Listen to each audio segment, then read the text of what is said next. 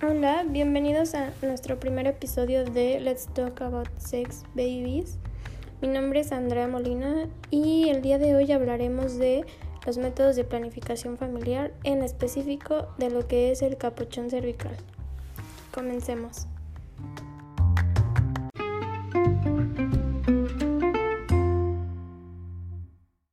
Quiero iniciar haciéndoles una breve descripción de lo que es este dispositivo. Antes que nada es un método de barrera. Mm, bien, es una pequeña copa de silicón suave y tiene la forma como de un gorrito como de marinero, el cual es reutilizable. Pero pues se preguntarán ¿y esto cómo se usa o qué onda con esto?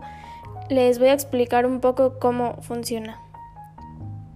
Este tipo de dispositivo se coloca en lo profundo de la vagina, cubriendo el cuello uterino. Al momento de que lo cubre, evitará que el esperma se una al óvulo, impidiendo así su paso. Para que el capuchón funcione mejor, se tiene que hacer uso de un espermicida, que es como un gel o una crema que inactiva los espermas. Al agregar al capuchón el espermicida antes de colocarlo, hace que sea mucho más eficaz, ya que contiene químicos que destruyen al esperma para que éste no pueda llegar al óvulo. Adentrándonos un poquito más en este método de planificación familiar, les quiero mencionar las ventajas y las desventajas de su uso.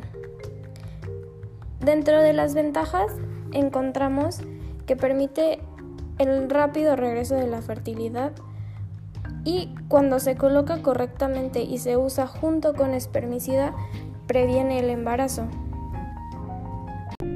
Entrando ahora a lo que son las desventajas, al ser un método poco recomendado y usado con solo un 71% de efectividad y usado junto con el espermicida de un 75-89%, aproximadamente no protege contra las enfermedades de transmisión sexual.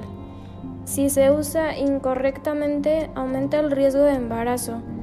El capuchón durante la relación sexual se puede desplazar y al momento de desplazarse puede ahí eh, ocurrir que algún esperma pase eh, por a través del, del cervix y entre a lo que es eh, el útero y ahí fecunde un óvulo y se ocasione lo que es el embarazo.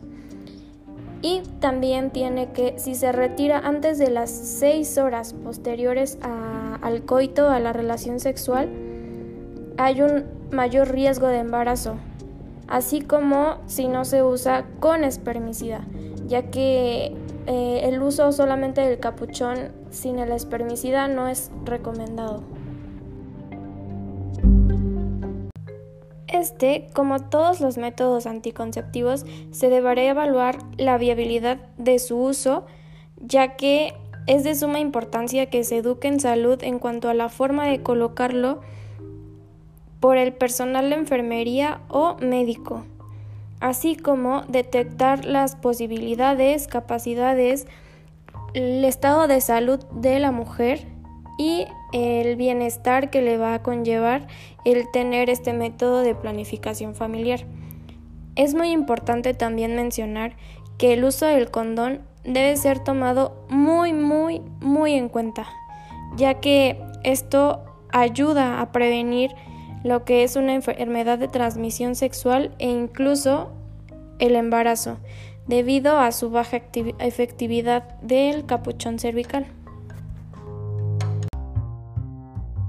Bien, para terminar con este episodio, quisiera eh, recordarles que deben estar muy bien informados sobre cada uno de los métodos anticonceptivos que existen, así como su uso y que sean evaluados eh, ya sea la mujer o si quieres ir con tu pareja, preferiblemente sería que fuera la pareja, para que eh, seas evaluada en cuanto a tu estado de salud y así se pueda eh, decidir sobre un método que sea ideal para ti. Saludos.